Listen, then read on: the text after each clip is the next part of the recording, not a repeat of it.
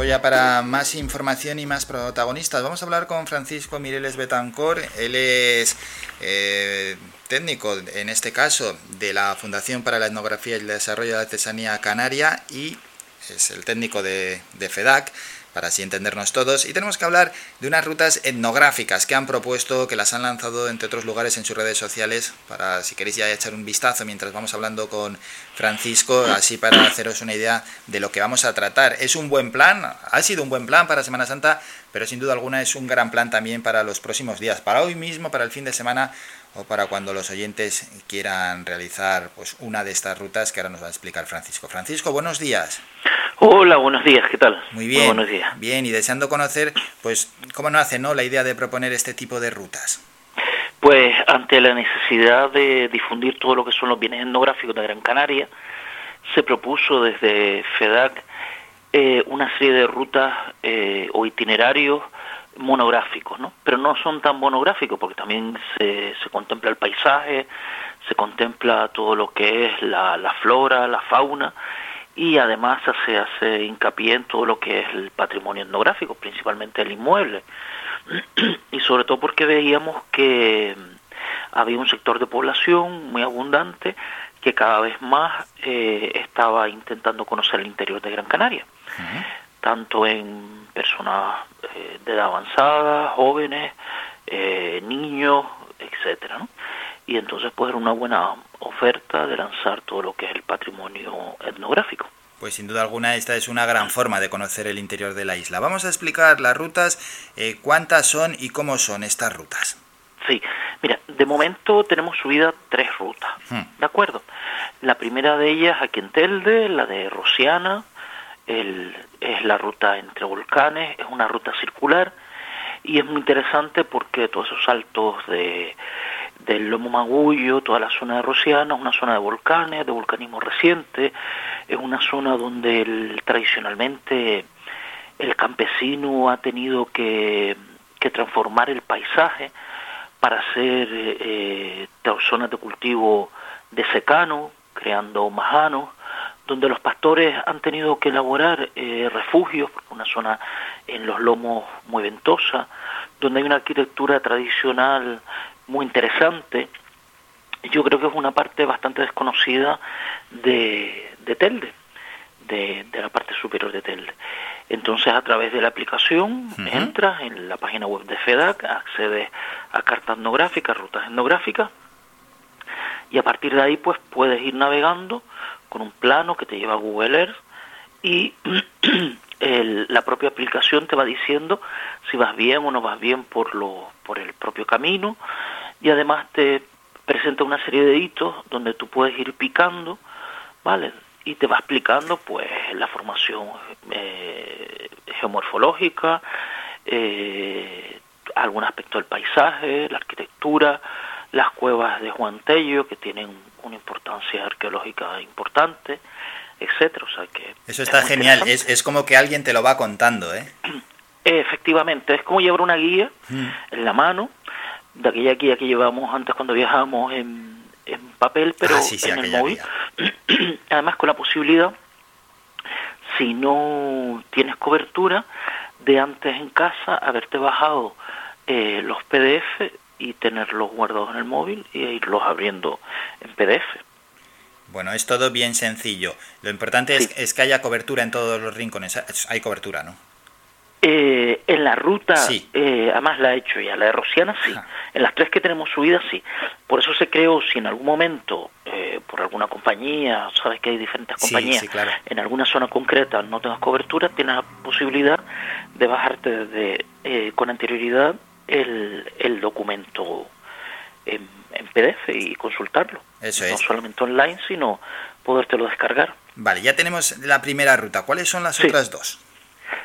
Las otras dos tenemos eh, la de los quesos, es muy interesante el, el, paisaje del interior de Gran Canaria, sobre todo en los altos de Galda, una serie de queserías, eh, un paisaje ganadero, principalmente de ganados de, de oveja, ¿vale?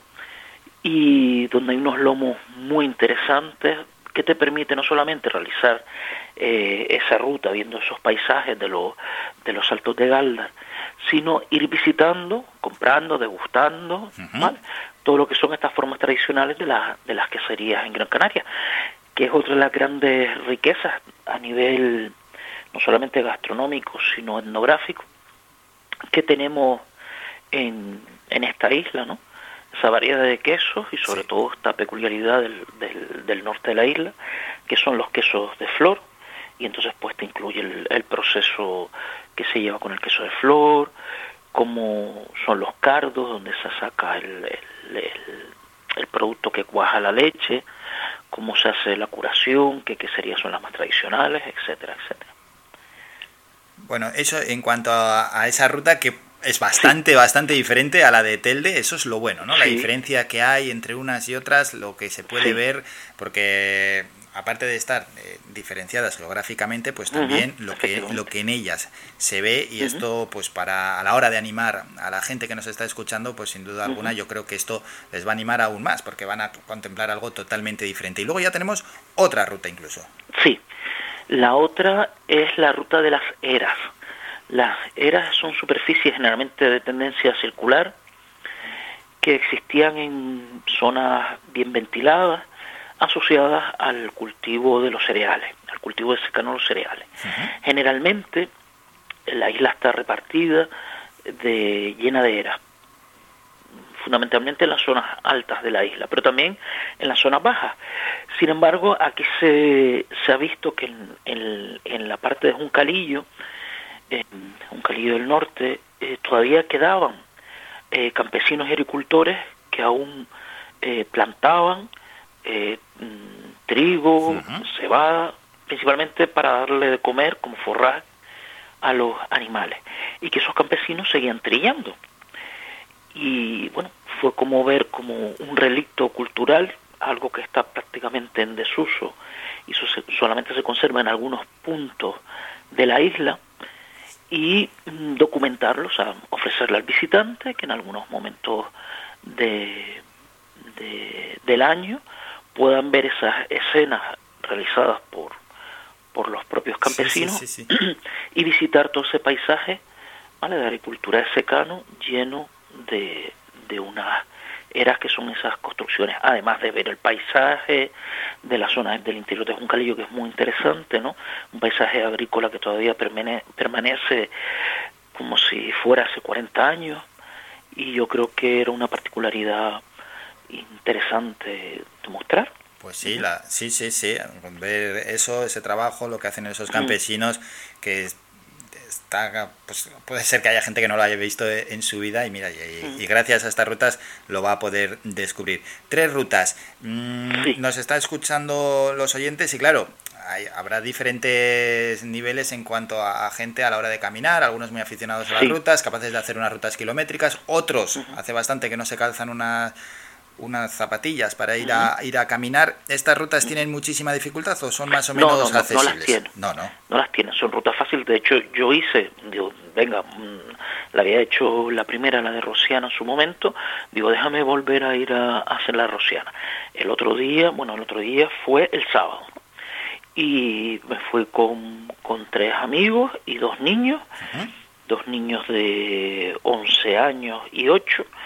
Y perfectamente lo hicimos claro, tienes que ir preparado en el sentido de llevarte un calzado que, que tenga, que sea apropiado, pues tu agua, tu comida, tu gorra, ¿vale? Hay puntos para parar, por ejemplo, nosotros paramos en una zona de, de olivos y allí comimos, descansamos, hicimos la ruta tranquilamente parando, disfrutando de los puntos, de los sitios sin ningún tipo de, de problema. Fueron como unos cuatro, cuatro horas y poco, dejamos el coche al final de la carretera de Ejido y empezamos a caminar. Y al inicio del, de la ruta, pues ves a varios vecinos, los saludas y ya te internas en los campos de Rociana y es muy interesante. Y habían grupos paseando, ¿no? Incluso a través de esa ruta se pueden ir a ver una, una zona, un dragonal que hay muy interesante, que nosotros no lo incluimos en la ruta porque ya queda un poco más alejado, pero que, que muchos visitantes y caminantes lo estaban mm, haciendo.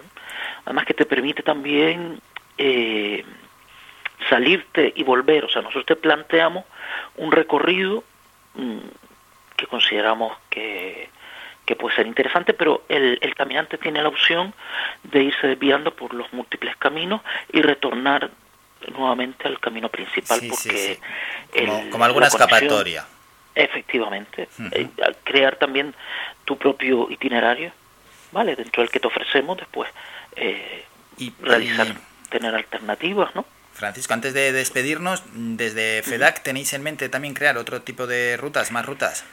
Sí, sí, sí. Mira, vamos a ver, hay todo lo que es el poblamiento troglodítico después de la creación, eh, de la declaración, perdón, de todo el interior de Gran Canaria como eh, bien del patrimonio inmaterial de la humanidad, todo lo que es Rico Caído, en torno a Barranco Hondo, en torno a Risco Caído, hay toda una serie de, de, cuevas, ¿no? de todo lo que es el poblamiento troglodítico, que es muy singular en esta isla, ¿no? Y, y, es muy definitorio en torno a la, a la población, a las costumbres. Muchas fueron utilizadas como viviendas y otras pues como eh, alpendres, eh, corrales de ganado. Incluso se puede visitar, vamos a proponer que en Barranco Hondo hay un, hay un museo, el Museo de Juan Cuba, ¿no? donde ha recogido multitud de piezas tradicionales, de telar, de mobiliario, e integrarlo en, en esa ruta, ¿no? O sea, que también intentaremos que sea circular, que se salga de un punto donde dejas el coche y vuelvas a retornar a esa parte de Barranco Hondo y vaya visitando diferentes eh, cuevas y a la vez admirar ese paisaje del interior de, de Barranco Hondo que es muy muy interesante. También estamos planteando eh, paisajes donde eh, parece que, que quedaron fosilizados no que, que, el, que el, tanto la población como la propia geomorfología eh, tiene una serie de características, singularidades que parecen que, que son de hace 50 o 60 años en su forma de vida y, y en lo que te ofrecen. Bueno, pues qué, mejor forma ¿eh? que ir conociendo la isla de Gran Canaria a través de estas rutas que nos proponen desde FEDAC y que hoy nos lo ha explicado su técnico Francisco Mirales Betancor. Desde aquí os recomendamos pues que entréis ya mismo ¿no? en la página de la Fundación para la Etnografía y el Desarrollo de la Artesanía Canaria y vayáis echando una ojeada a esas rutas y los marquéis como pues un buen plan. Puede ser para hoy mismo, para mañana o para el fin de semana. Un plan para ir con un amigo o para ir con con la familia. Un plan, vamos, sensacional, estas rutas etnográficas. Francisco, gracias por estos minutos. Un saludo.